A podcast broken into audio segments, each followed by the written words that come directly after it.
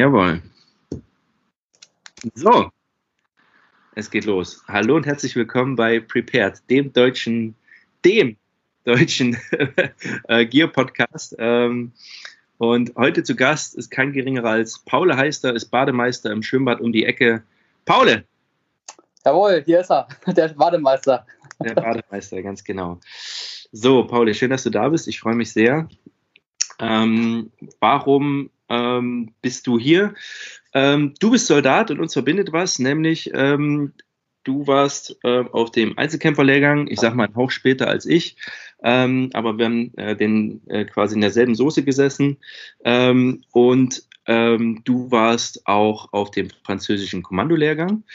Und das hat ja immer alles was mit Ausrüstung zu tun, aber erzähl doch am besten erstmal, also willst du noch kurz was zu dir sagen? Du bist ja so ein bescheidener Typ. Ähm, willst du dich noch mal ganz kurz vorstellen? Ja, erstmal danke für die Einladung, dass ich äh, dem hier beiwohnen darf. Ähm, ja, genau. Habe 2019 EKL 1 besucht und zum französischen Lehrgang, das ist der französisch-Guyana-Lehrgang, auch bekannt unter CFÖ, ähm, findet statt in Südamerika ähm, mit den Fremdlegionären zusammen und genau, ist elf Tage Bespaßung, intensiv mit Weight Watchers inklusive. Also man speckt auch ein bisschen ab.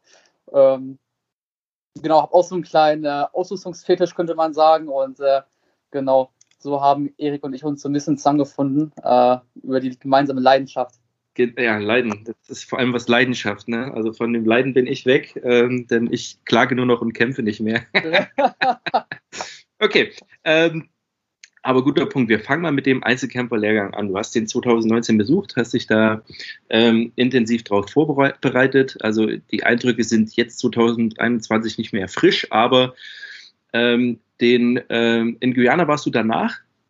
Nee, nee, davor. Also ich hatte dazwischen sechs Wochen Pause. Ähm, Ach, du hast ja auch noch gleich hintereinander gemacht, ja?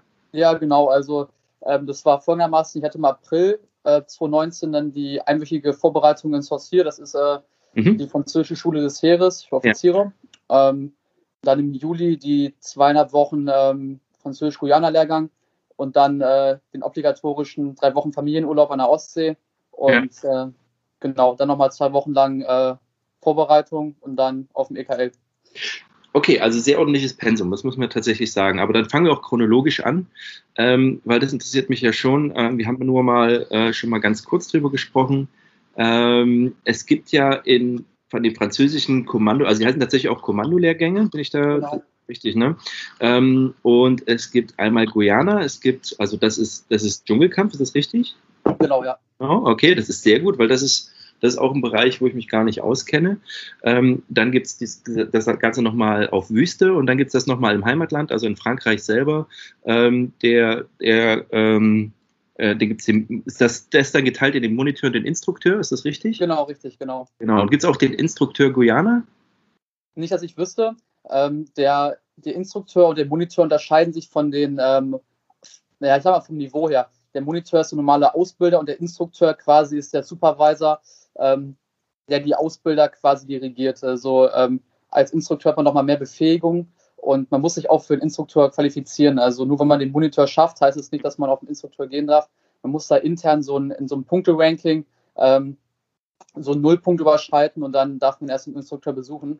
Ähm, genau. Und zum generell zum Unterschied, also der französisch-Guyana-Lehrgang ist ähm, ein Abhärtungslehrgang. Also da geht es darum, halt ja, Entbehrungen äh, ja, zu ertragen und ähm, auf dem Monitor und Instrukteur geht es primär darum, auch was zu lernen. Also ähm, da lernt man Sprengen, macht so Kommandomissionen und ähm, ja, äh, in Guyana halt nicht.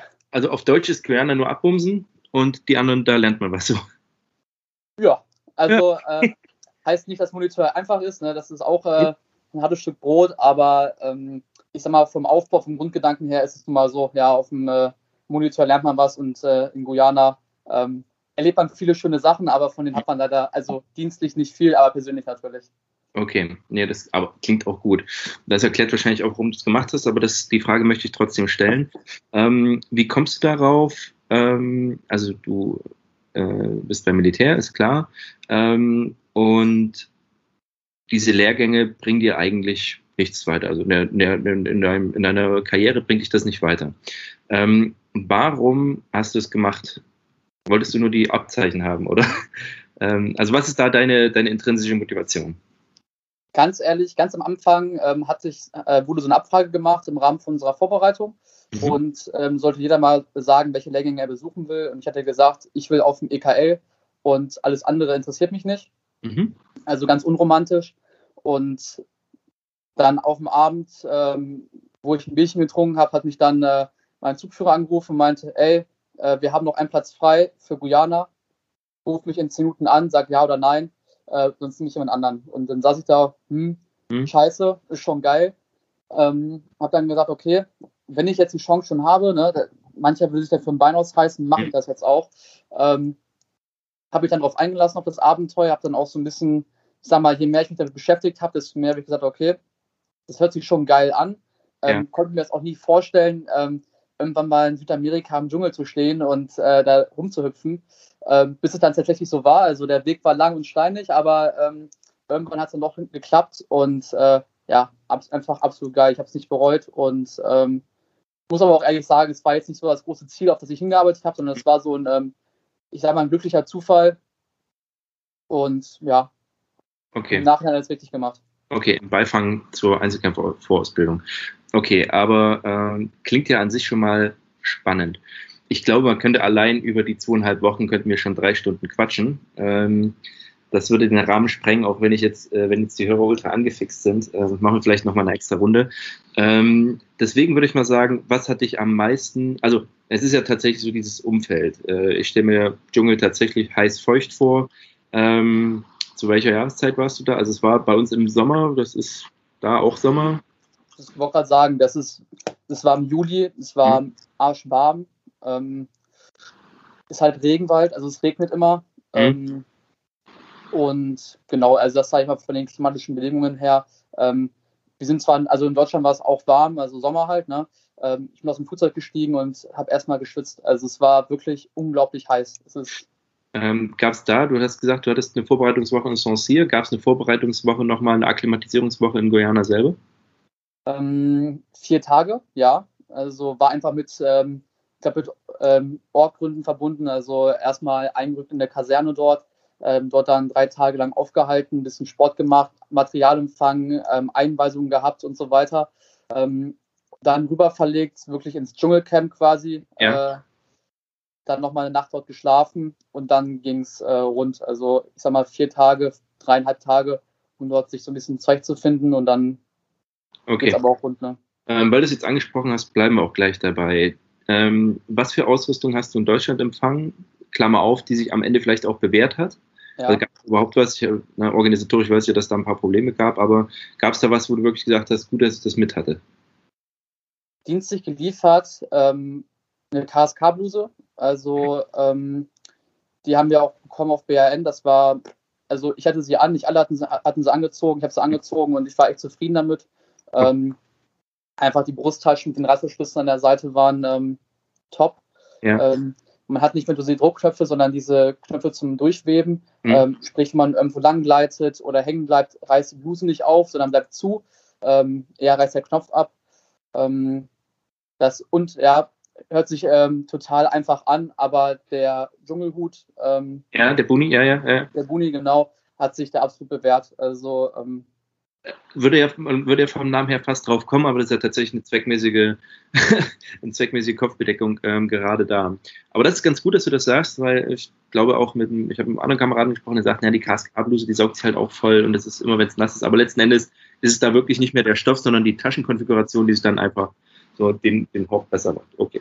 Also genau. schon mal gut. Ähm, gut auch, okay. Und jetzt, äh, ja, das frage ich jetzt mal auch, Stiefel, wie sah es da aus? Hattest du das private mit oder hattest du auch die dienstliche? Private, ja? Wir haben die dienstlichen empfangen. Ähm, Welche? Waren aber, das waren diese ähm, alten Tropendinger, also mit diesem grünen Stoff an der Seite. Ja, ja, ja. Sonst in schwarz.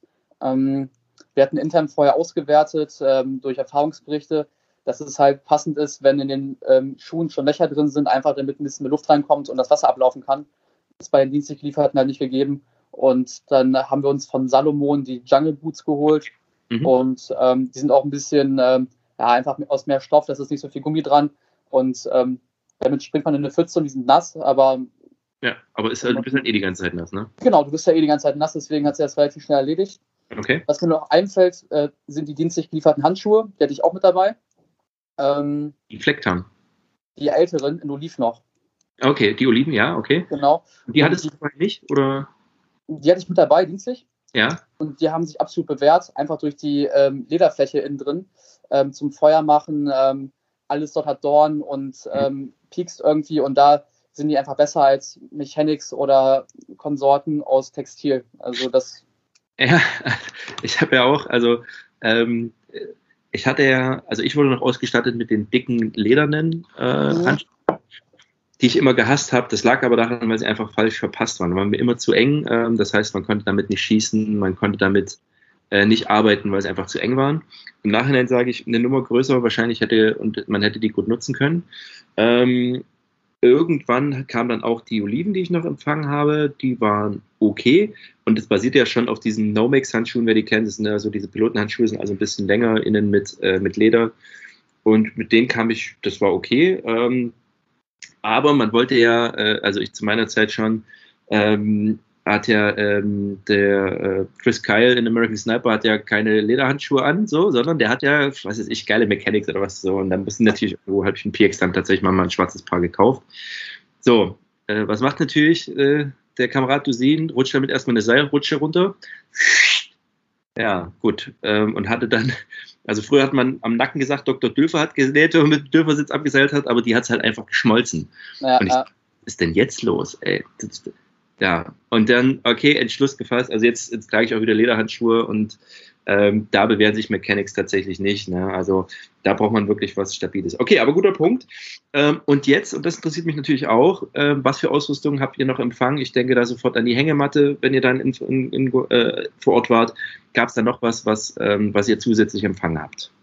Poncho-Liner, Poncho. Also wie der amerikanische? Ähm, Poncho-Liner, ja, genau. Ja, okay. Also ganz, ganz normale ähm, Alice-Rucksack. Mhm. Tatsächlich. Ja, genau, aber ganz komische Version. Also es war nicht der Originale von Amerikanern, sondern es war irgendein Nachbau. Okay. Ähm, günstiger.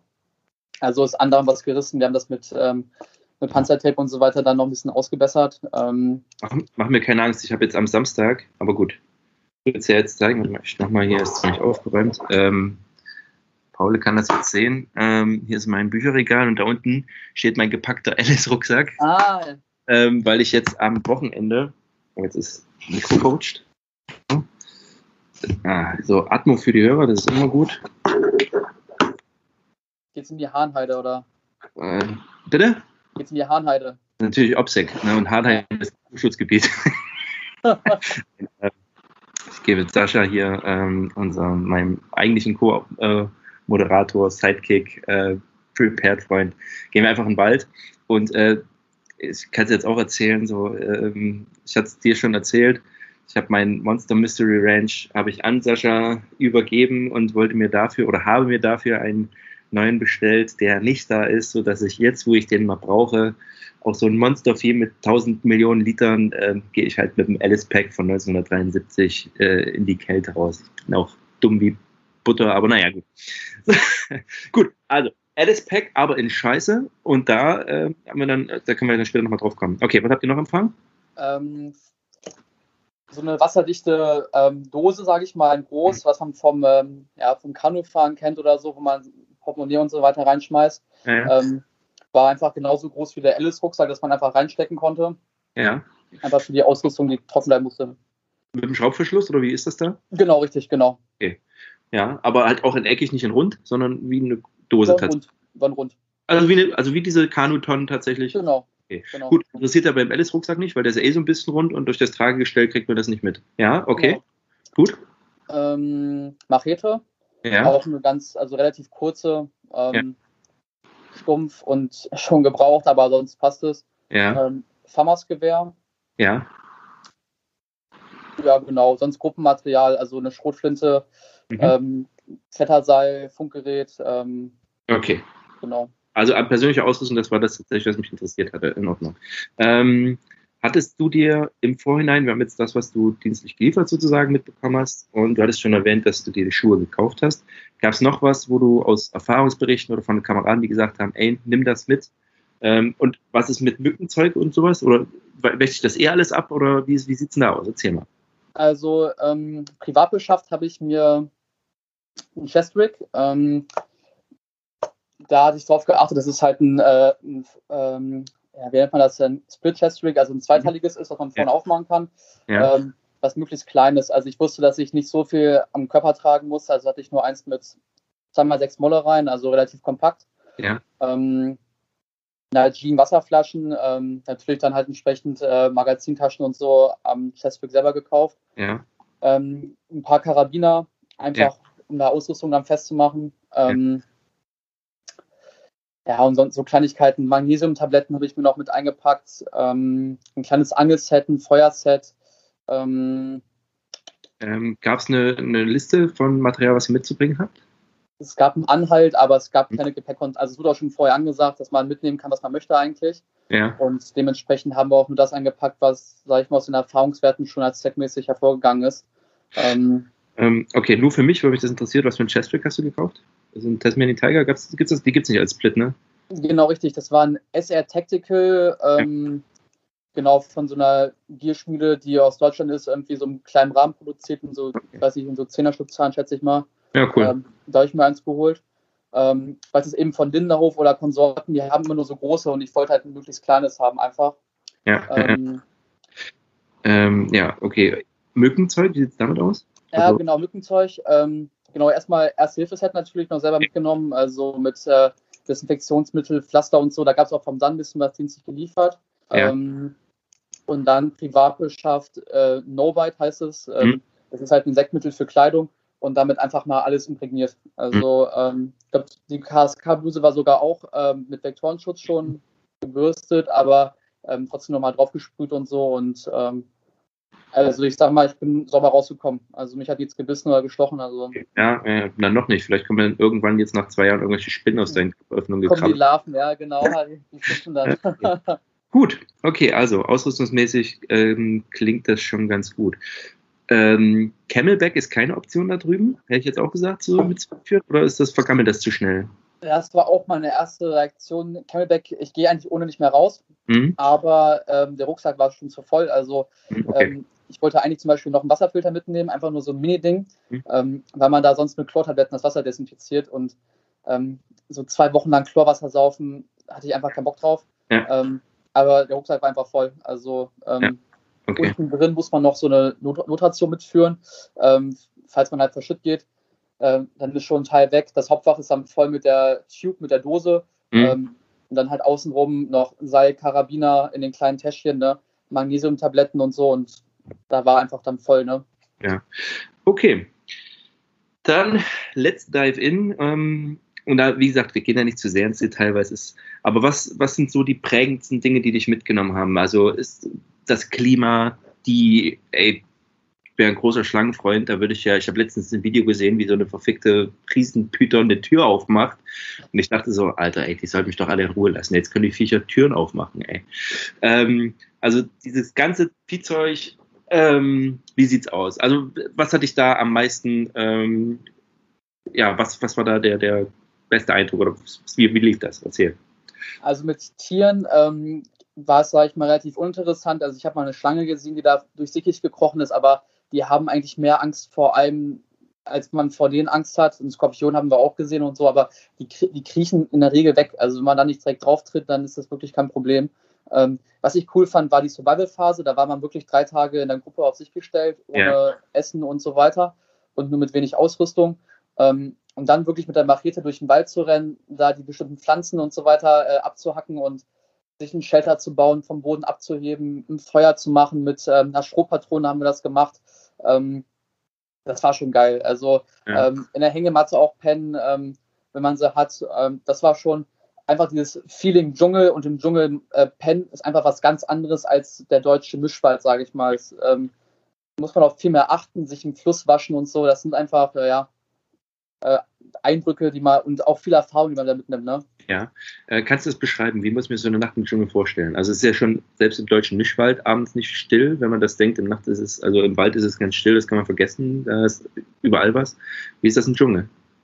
Ja, also ich sag mal, der Ablauf ist so, man bekommt erstmal Dienstschluss vom Ausbilder, also geht dann in den Biwakbereich rein, ähm, fängt an, sein Nachtlager aufzubauen, das sprich ähm, erstmal äh, ein Tab bzw. den Poncho abspannen, ähm, ja. darunter dann die Hängematte, Groundsheet auf dem Boden, weil man stellt sich niemals mit nackten Füßen auf den Dschungelboden wegen ähm, Bakterien, Viechern und so weiter.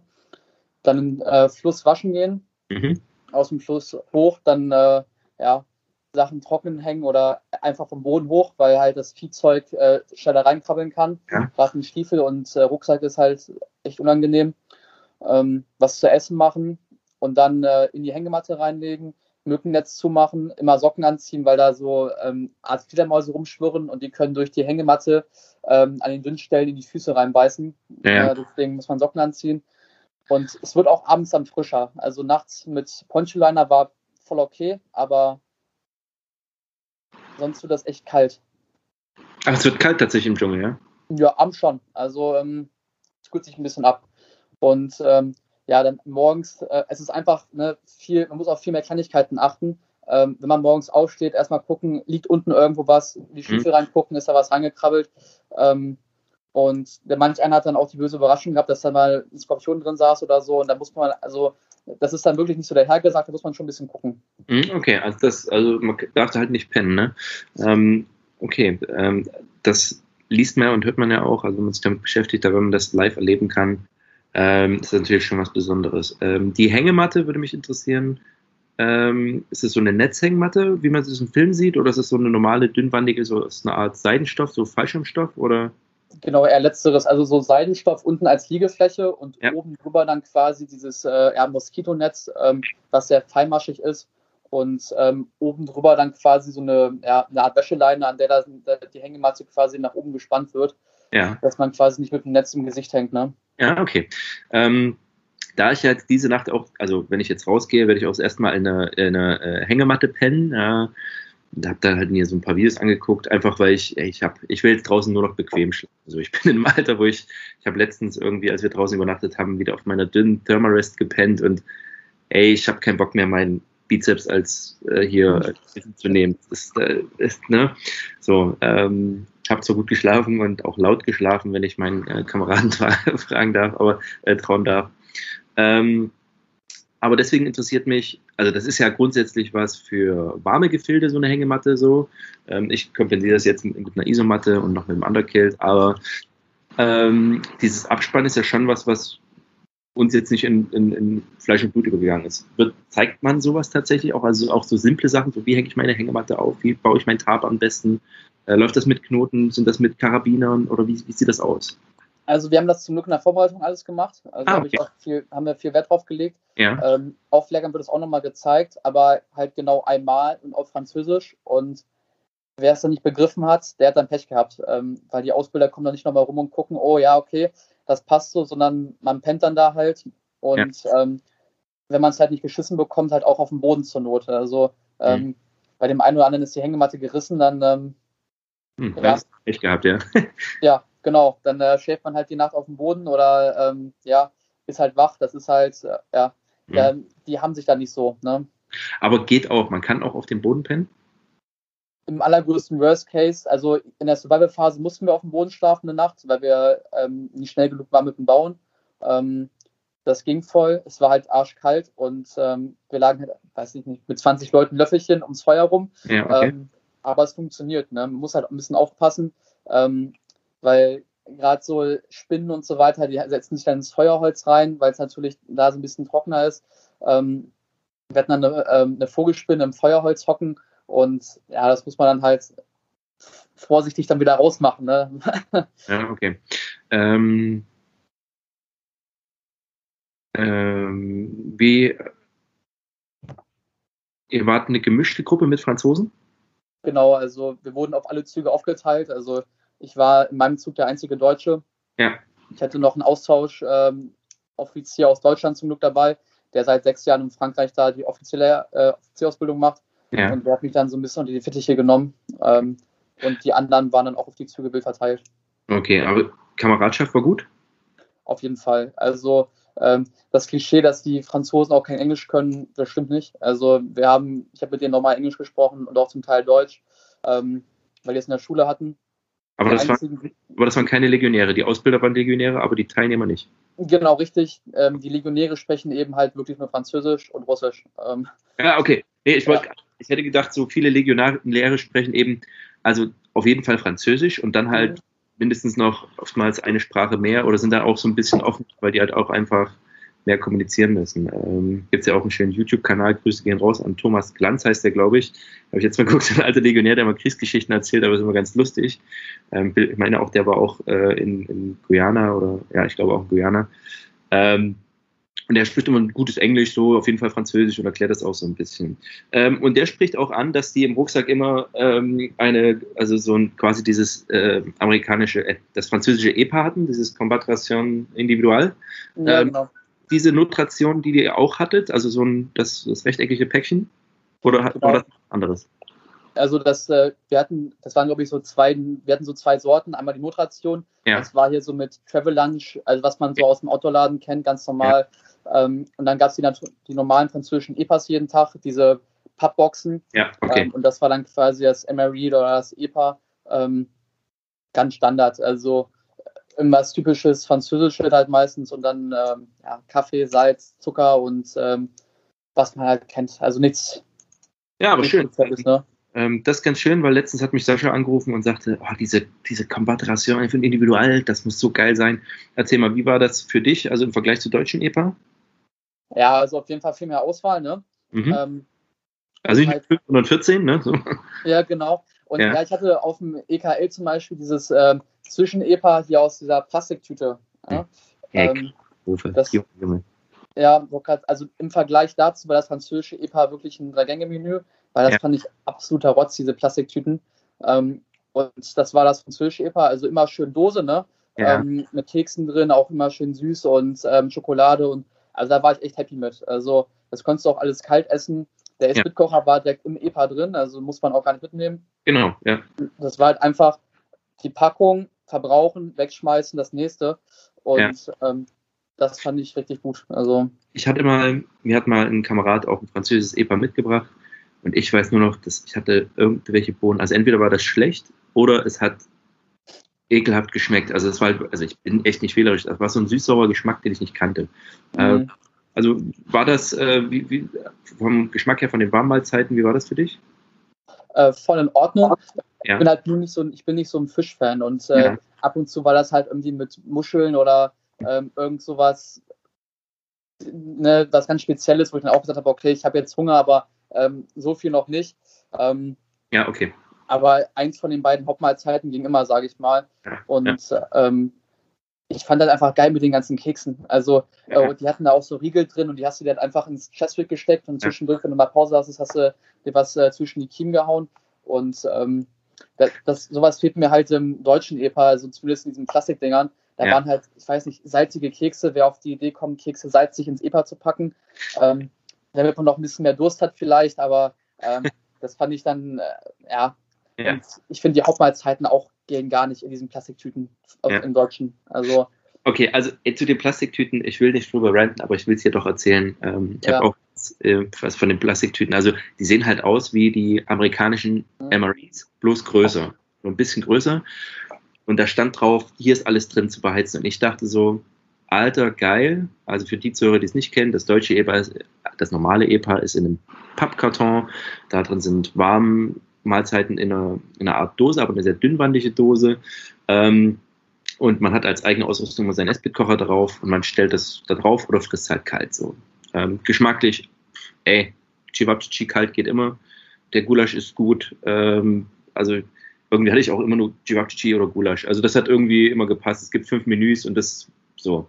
Ähm, war immer verbesserungswürdig, aber irgendwie war es okay. So, das amerikanische Ehepaar hat ja auch so einen Heater mit drin und hat halt immer so ein Stück Heimat mit drin. Das finde ich ganz schön, dass du da irgendwie entweder ein paar Skittles drin hast, dann auch in der Skittles-Verpackung oder irgendwelche Bonbons, wo du weißt, oh, die hatte ich früher als Kind auch, so dass du immer ein Stück Heimat dabei hast. So. Und dann kriege ich dieses neue EPA und denke, Alter, jetzt muss ja hier das Geilste von der Welt sein, mach das auf. Okay, guck rein, kein Heater drin, logisch, weil wäre ja sinnvoll. Zweitens, made in France, okay. Ja, also gegen den Franken, Franzosen können wir nicht in den Krieg ziehen, weil das kriegen wir keine EPAs mehr. ähm, äh, oder auch made in Spain, also so ein europäisches Produkt, bin ich ja grundsätzlich dafür. Ähm, die, das Essen auch in Tüten verpackt. So. Und da denke ich mir schon, sag mal, ey, wollt ihr mich veräppeln?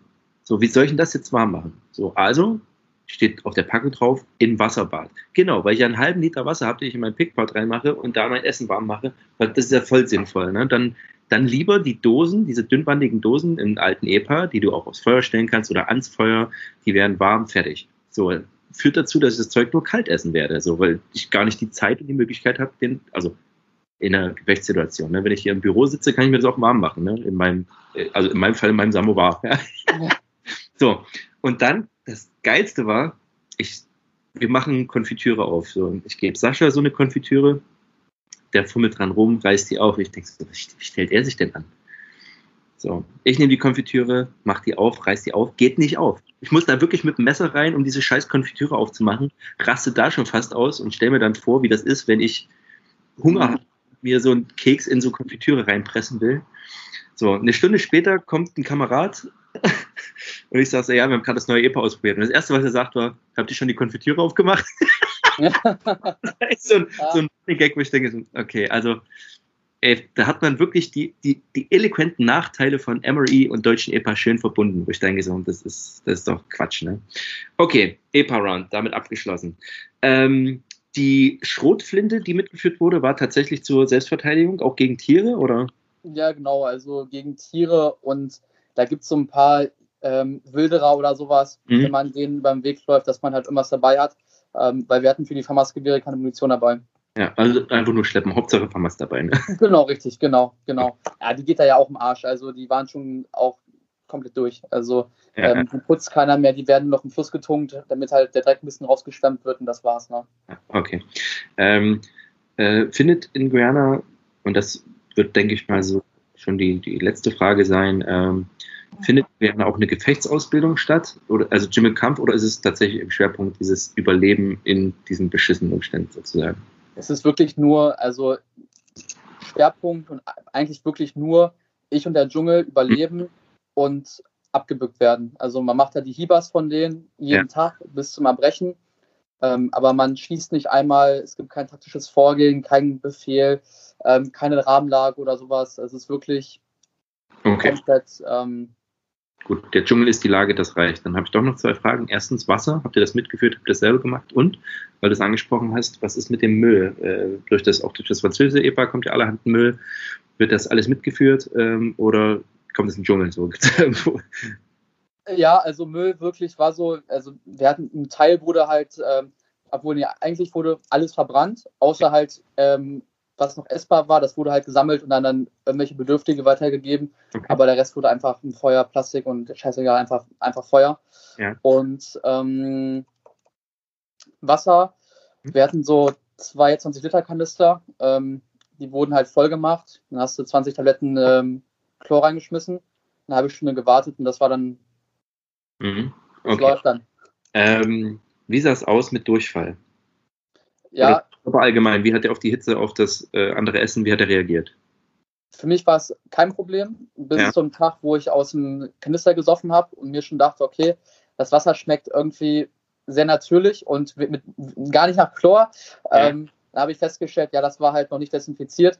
Ähm, dann hatte ich zwei Tage lang, ja, ist mir die Scheiße aus dem Arsch gespritzt. Tatsächlich, und, ja. Hm. Ja, also der Fluss wirklich, wenn man da mal draus säuft oder so, dann wirklich ist vorbei. Also das war nicht so geil, aber danach ging es auch wieder.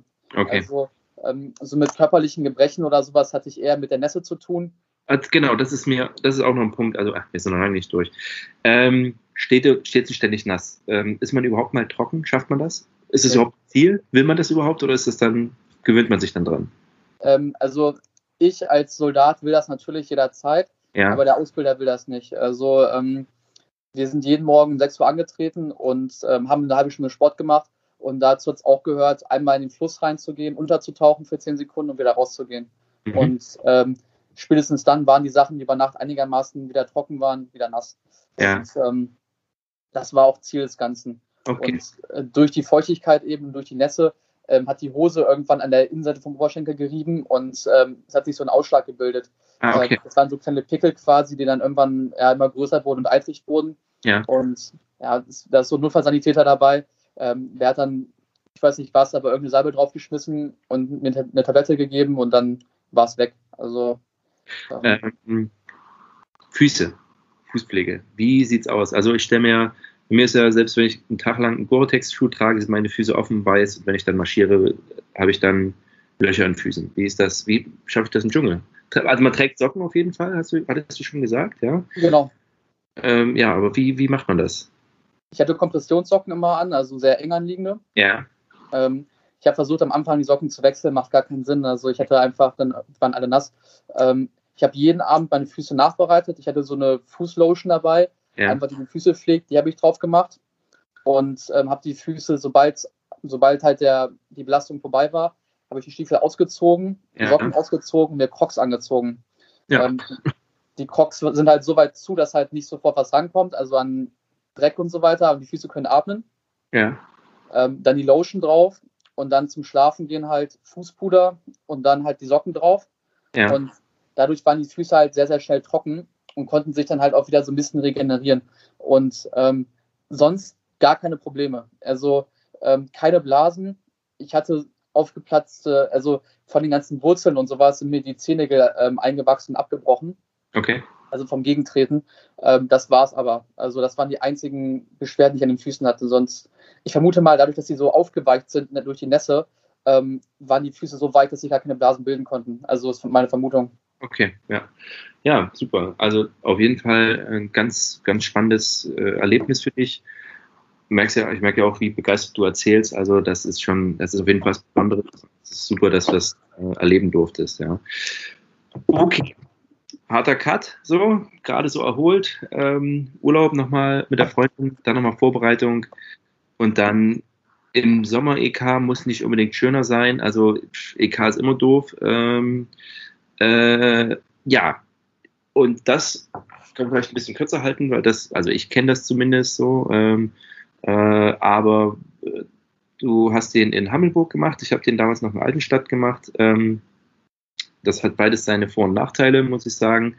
Ähm, ich kenne ja den einen oder anderen Ausbilder in Hammelburg, das ist immer, äh, ich habe aber die Erfahrung gemacht, also in, das war auch in Altenstadt schon so, ähm, Abbumser waren die wenigsten, so, also viele waren auch also einfach gute Ausbilder, die einen gefordert haben.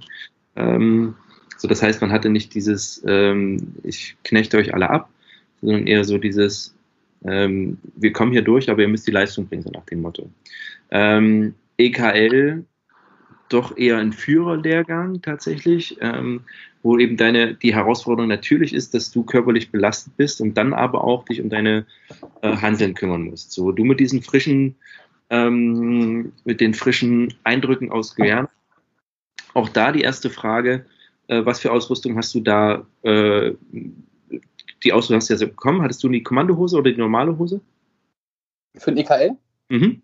Äh, ganz normale Feldhose. Also ähm, ich bin da komplett dienstlich geliefert, äh, durchgelaufen eigentlich. Ja, Ähm, abgesehen vom Tragesatz. Also statt Koppel hatte ich einen Chestrig an. ja. Und ähm, Auch das Chip oder müsstest du da ein anderes dir zulegen? ich habe mir ein anderes äh, zugelegt, einfach weil ich mehr Platz brauchte. Ja. Ähm, da hatte ich mir ein einteiliges geholt. Ja, Ähm, genau für ähm, die vier Magazine, Wasserflasche und so weiter. ja, Ähm, Berghaus gab es dienstlich geliefert, war ich sehr überrascht von. ja, okay. Ähm, sonst habe ich noch empfangen den Tropenschlafsack für ähm, den EKL. Genau. Das war's aber, also das hat sich sehr im Ganzen gehalten. Ja, okay. Ähm, was für ein Chestrig hast du genommen? Das war das, ähm, das gab es dienstlich geliefert mal vor ein paar Jahren. Äh, schnelle Vorauskräfte heißt das. Ähm, drei Doppelmagazintaschen und zwei Mehrzwecktaschen. Ja, all- alles, was man braucht. Sehr, sehr gut. Äh, auch eine Genau. Karte oder irgendwann noch ein Reißverschluss dahinter oder sowas? Ähm, ja, genau, noch so ein Kartenfach vorne, also ähm, quasi hinten drin. Ähm, war super für die Befehlshilfen oder sowas, ne, zum Reinschieben einfach oder Schreibbereitschaft. Ähm, und genau, ich sag mal relativ Standard und halt noch ein Smog, ne? Ja, ja, ja. Ähm, da ich das nicht kenne, ich hatte damals auch, also auf dem EK2 tatsächlich ist erstmal mein Berghaus und ansonsten den EK habe ich komplett mit dienstlich geliefertem Material gemacht. Mhm. Ähm, habe da oft genug den Rucksack verflucht. In der Nachschau sage ich auch, so schlecht ist der deutsche, also der dienstlich gelieferte Rucksack nicht. Der hat halt, also er hat halt kein Rückentragesystem, sondern ein Parin. Ja, ähm, ist halt Stand, keine Ahnung, Ende 80er, Anfang 90er. Ähm, also bis zu einem gewissen Gewicht ist der aber auch, dadurch, dass er so klein ist, dann aber auch so handlich, so muss man auch ganz klar sagen. Also auf der Hieber war ich ganz froh, dass ich nicht das, den riesen Klopper immer schleppen musste. Ähm, aber in der Kombination Chestfreak Smog konnte man tatsächlich den Hüftgurt schließen, also ging das, ähm, weil das ist tatsächlich ja der große Vorteil, den ich nie genießen konnte, weil durch das Koppeltragesystem konnte man einfach keinen Hüftgurt schließen. So, das heißt, der wurde immer weggebunden und das viele Gewicht, was in einem großen Rucksack ist, ging halt alles auf den Schultern. So, aber mit der Konfiguration bist du da gut durchgekommen? Total. Also ähm, ich bin seltenst eigentlich fast nie ohne, äh, ohne den Beckengurt marschiert oder auch gelaufen. Also den konnte ich mal benutzen. Ähm, und das Schöne ist, man kann, man kommt sogar noch an die Smogtaschen dran, ja, genau. ähm, wenn er tief genug sitzt und ähm, kann halt quasi komplett arbeiten. Also man kommt dann alles ran. Ja. Und also ich bin damit super gefahren. Also ähm, auch mit Camelback dann im Rucksack und. Ja, ja. Also es war, ey, allein Camelback zu haben, ne, das war ja damals schon Hightech quasi. Ähm, zu meiner Zeit. Ähm, ich weiß, was mir den Arsch gerettet hat auf dem EK2 war, wann habe ich den gemacht? Was war das für eine Jahreszeit? Weiß ich nicht, war auch nass auf jeden Fall. Aber ähm, ich hatte ein Brinje-Shirt an. Und zwar so ein Brinje-Netz-Shirt, ich weiß gar nicht, ob du die kennst. Kenn ich. Hm. Also wirklich ein Netzshirt wie aus dem Ruhrpott im, keine Ahnung, der Kohlebergwerkmann aber das ist wirklich gut, um sich selber, also die Feuchtigkeit geht halt durch diese großen Maschen direkt nach draußen und man ist halt gefühlt nicht nass, so weil es einfach auch ein Kunststoffgemisch ist. Also Rinje, das hätte ich damals auch, also habe ich ultra lieben gelernt. Das war schon sehr, sehr gut. Ähm, ja, äh, Stiefel, was hattest du da an? Äh, Hanwag Tatra, ähm, Gorotex. Okay. Das ist dann mal relativ Standard. Ähm, muss aber auch sagen, nach den vier Wochen sahen meine Füße aus wie durchbohrt. Also ich war. Aber, ja, da war Gulasch auf jeden Fall, ja. Also, auf jeden Fall. ja, ich schieb's auf Scoretex, aber ich, keine Ahnung, ich kenne es gar nicht. Also es, ich habe es nie geschafft, äh, auf, also in, während meiner Dienstzeit irgendwie meine Füße ähm, so fit zu halten. Keine, ich neige halt auch zu Blasen. So. Und das ist so, das irgendwann, vielleicht ist das genetisch, ich, keine Ahnung. Ähm, aber das, da kann ich mich auch noch erinnern, das hat irgendwie immer alles wehgetan. Ähm, was ist da das Highlight? So was war das, was du, ich meine, Hungern hattest du ja schon gelernt in Guyana, denke ich mal. Also Hunger haben, das war tatsächlich eine der Eindrücke, die ich noch vom EK am deutlichsten behalten habe, dass du einfach nicht mehr, da ist nicht mehr Unrelevanz, ob du, was jetzt, welche alte du ballerst irgendwie, welche, was für ein Handy du hast, ähm, oder ob bei Netflix jetzt, keine Ahnung, die dritte Staffel von deiner Folge kommt, sondern ey, schlafen und was zu fressen haben ist eigentlich schon super. Ähm, äh, war das bei dir genauso äh, oder was war da so die, die, die, das, das Herausforderndste? Genau dieselbe Situation eigentlich. Also gerade die Durchschlagephasen ähm, und auch die Versteckphasen, wo man dann so ein bisschen zur Ruhe kommt und ähm, dann so merkt, okay, die Batterien sind langsam echt auf Low-Level ähm, und halt auch diese nachts marschieren, ne? man guckt so in die Dunkelheit, man sieht nichts und denkt sich so, boah, ist das jetzt gerade mal Montagabend und mhm. ich muss noch bis Mittwoch durchhalten, was für eine Scheiße. Ähm, das hat, also das hat mich so, das ist mir so im Gedächtnis geblieben, sag ich mal. Und dann halt auf der anderen Seite so dieses, äh, ja, mit der Gruppe irgendwo zusammensitzen, ne? Ja. Ähm, guckt sich in die Augen und sieht so, okay, ich bin nicht der Einzige, dem Scheiße geht, sondern alle leiden hier irgendwie so ein bisschen zusammen, ne? Und ähm, ja, am Ende kommt es auf Leistung an. Ne? Also jeder hilft dann jedem und spätestens dann auf dem Eilmarsch ähm, kommt es auf jeden Einzelnen an und ähm, die Gruppe hält zusammen, pusht sich und ähm, ja, jedem wird geholfen. Das hat mich so beeindruckt. Ne? Äh, ich fand, es war eine ganz, äh, eine ganz besondere Charakterschule tatsächlich. Also man hat mhm. da tatsächlich gesehen, wirklich fitte Kameraden, wo man dachte so, die, ja, gucken einander und sagen, ey, hast du noch ein Päckchen Zucker, weil sie fertig waren, einfach fertig waren. Ähm, man, keine Ahnung, Kameraden, die, ich hatte also irgendwo äh, ein Kamerad, der hat Essen geklaut von den Kameraden, halt einfach auch mhm. war. Und da zeigt sich echt, ähm, wie Charakter dann funktioniert so ein bisschen. Also das ist wirklich eine Schule oder auch wie man unter Stress ist, wenn man sich da gegenseitig anmault, wenn man einfach offen ist oder man in der Führerposition ist. Ähm, das ist ja auch noch die Herausforderung, dass man benotet wird. Ähm, also das war für mich immer, ich habe Ohrmärsche immer, ich habe die irgendwie immer hingekriegt, aber war nie so zuversichtlich, dass ich da wusste, ah, da gehe ich locker ran. Mhm. Das ist ja auch immer so ein Ding, ach, wenn ich den verkacke, bin ich halt durch den Lehrgang gefallen. Da hat natürlich keiner Bock drauf. Und ein Omarsch, schreib du das mal für die Zuhörer. Ich fand das immer eine Herausforderung. Erzähl mal kurz, wie so ein Omarsch abläuft. Du bildest das ja auch selber gerade aus. Ja, also ich kann dazu am Ende gleich noch kleine. Muss man vielleicht nochmal sagen, Orientierungsmarsch, wir sagen Omarsch, das ist für uns ja. Also es geht um Orientierungsmarschen, Orientierungsübungen. Erzähl mal den Zuschauern, äh, den Zuhörern, was das ist, wie das abgeht. Ich kann auch am Ende eine kleine Geschichte vom EKL dazu hauen, dann äh, Mach hat das noch ein bisschen persönliche Betroffenheit.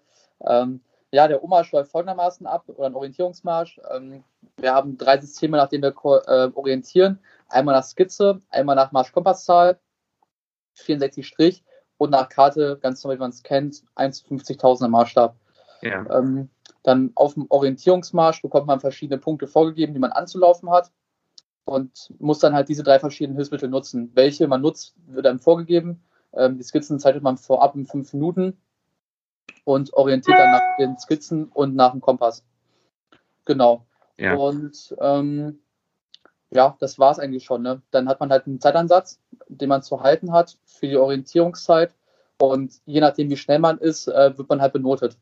Ähm, ja. Und genau, jetzt zu meinem persönlichen Erlebnis, äh, was du gerade erzählt hast, äh, mit der Benotung und ah, dann habe ich eine schlechte Note und so. Ähm, ich bin den ersten Orientierungsmarsch mit einer 6 gelaufen. Oh. Ja, hm. also. Äh, Kein Druck aufbauen, ne? dann ist ja gut. Ach, kacke, ja. Richtig. Äh, war, auch, war auch in der zweiten Woche, ich habe mich gefreut.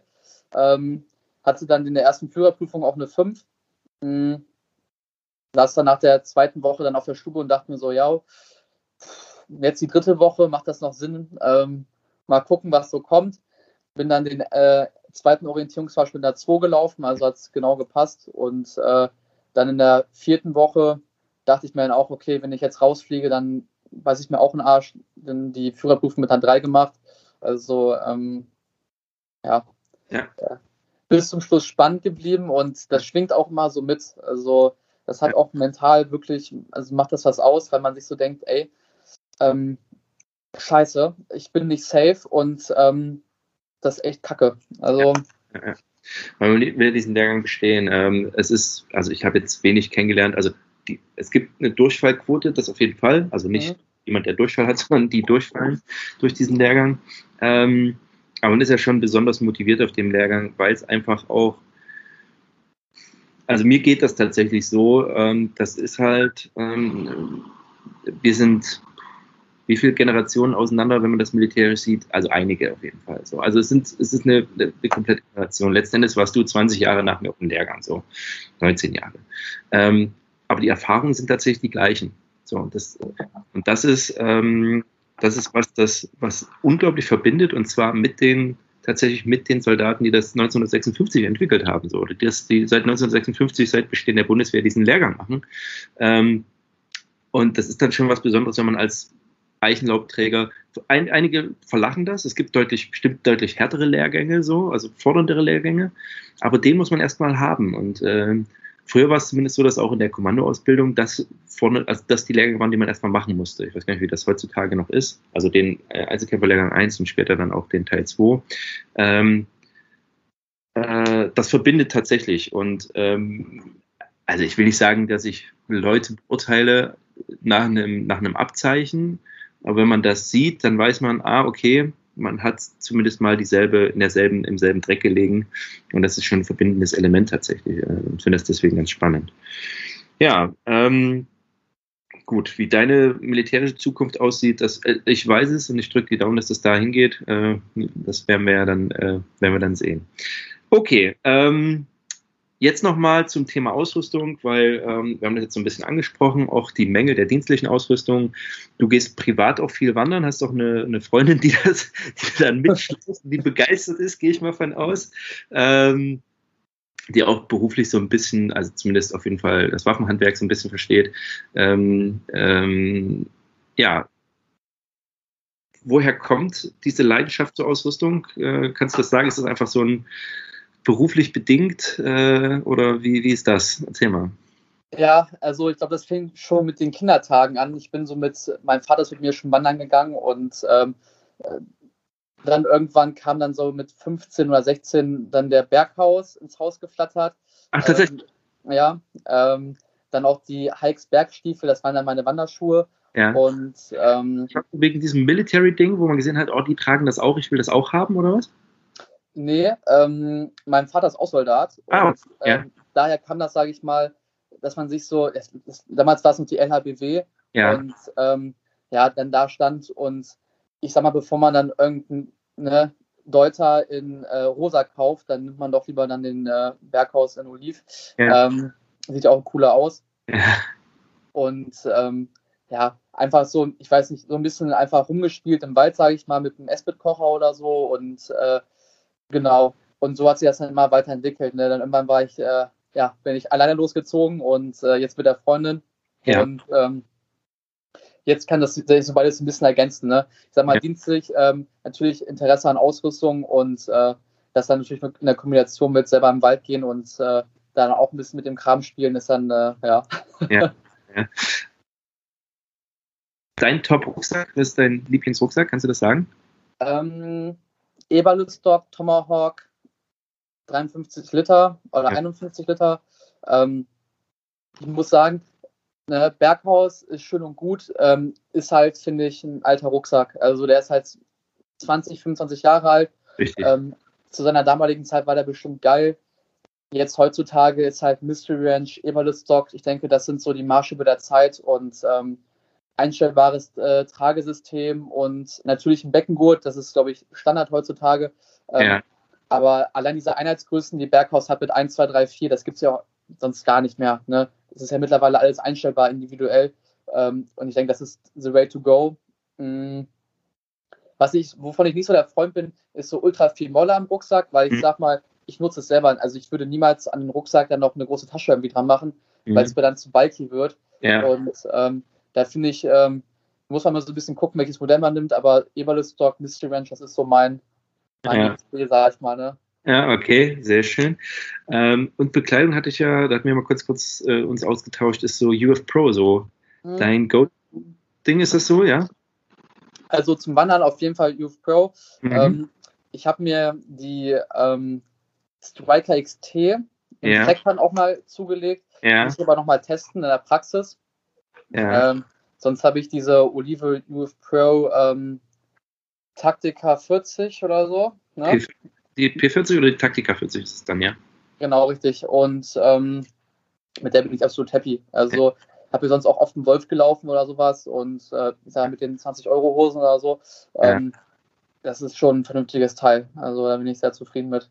Okay, ähm, Smog, Lieblingssmog. Also das ist ja auch, äh, ich hatte ja mal erzählt, ich hatte ja mal das Einhorn der Smogs irgendwie, also damals war es das noch nicht, von German First Line, äh, so ein Stück weit, ja, ja. Also wirklich ein geiles Modell, wenn ich darüber nachdenke, aber dann machen wir noch mal eine extra Sendung drüber. Ähm, was hast du für einen Smog? So den dienstlich gelieferten von Leo Köhler wahrscheinlich, oder? Ja, ich bin auch ein Einhorn-Fan. Ne? Also, äh, ja, natürlich. Ja, Mit, In mit Innenjacke, ne? ja, ja, super. Also das muss ich auch sagen, also wirklich Smog so ein bisschen neu gedacht tatsächlich. Also damals, ich meine, du hast den auch gebraucht gekauft oder gibt es die neu noch, oder? Die gibt es nur noch gebraucht. Mhm. Ähm, und ich, hab, ich war mit dem sogar auf, äh, auf dem EK. Ach, Also, ja, Da- Das ist ganz spannend, weil der hat ja doch so ein bisschen einen dünneren Stoff, ne? Also genau. ähm, der hat sich aber bewährt. Absolut. Also das Einzige, was bei mir so ein bisschen gehakt hat, waren die, Reiß die Reißverschlüsse an der Seite für die Taschen. Ähm, Ja. Da ist mir irgendwann der Reißverschluss abgerissen, weil ich irgendwie auf der Hiba damit hängen geblieben bin. Ja, Ähm, Habe ich einfach festnehmen lassen beim Schneider und fertig. Also äh, Mhm. Aber- ich bin echt zufrieden. Ja, da will ich nochmal einen ganz kurzen Exkurs machen. So, der Standardmodell von Smog ist tatsächlich so relativ dicke Brusttaschen und dann klassischerweise zwei äh, Hüfttaschen und hinten halt die wildere Tasche. Und ähm, ähm, äh, German First Line war, meine ich, ein Produkt von VD, also von dieser deutschen Outdoor-Marke. Genau. Ähm, und die hatten damals schon, also als das entwickelt wurde, auch Anfang der 2000er Jahre, schon an diese, diese Seitentaschen, also diese, ne, diese Längsreißverschlüsse, die nach unten gehen, also Genau. wie es jetzt in vielen Taschen ist, sodass man keine dicke Brusttasche hatte, sondern quasi auch durch einen Chest-Trick an die Taschen rankäme, wenn man das getragen hat. Also das, die waren schon sehr innovativ und die Taschen waren abnehmbar, also die Seitentaschen zumindest, ne? Genau. Genau, ja. Den habe ich mal verschenkt tatsächlich. Mein. ja, also jetzt im Nachhinein sage ich, ja, hätte ich vielleicht behalten sollen. Ich bin ein großer Freund von dem dienstgelieferten Scharfschützensmog, den habe ich mal dienstlich geliefert bekommen tatsächlich. äh, und ähm, auch ein ganz anderes Konzept. Der hat halt nicht diese große wildere Tasche, hat an den Unterarmen so ein paar Taschen, was irgendwie ganz sexy ist. Und der gefällt mir eigentlich ganz gut. Ähm, wurde ja mal hergestellt von Survival Equipment, später dann von Saber und dann jetzt mittlerweile ist der ja auch von der LH, meine ich. Schara meine ich, ne? Also so ein Schara, Zulieferer, genau. Genau. Mhm. Ja, sehr schön. Ähm, dann bin ich. Also, ich muss auch sagen, ich bin bei, bei Smogs bin ich so ein kleiner Fetischist. Also da habe ich, äh, so. Ich habe glaube ich fünf oder so. Also. Dann, ähm, Paul, machen wir gleich ähm, die, äh, das nächste Date aus, weil ich ja nochmal, äh, das habe ich schon mal versprochen, nochmal eine extra Smog-Folge machen will. Ich wollte eigentlich alleine reinquatschen, weil ah. er hat auch nur ein äh, Saber-Smog. Ähm, äh, ich will, also ich habe ich hab dir nicht zu Smogs gebracht, aber da kann man schon ein bisschen drüber schnacken und dann machen wir nochmal eine extra Sendung. Würde ich dich gerne nochmal einladen, wenn wir das machen. Ja, gerne. Also, ja. mal kurz anzureißen, ich habe einen Leo Köhler, ja. den Ripstop. Ähm, von Sabra habe ich einen. Ja. Ähm, German First Line sehe ich hier noch hängen.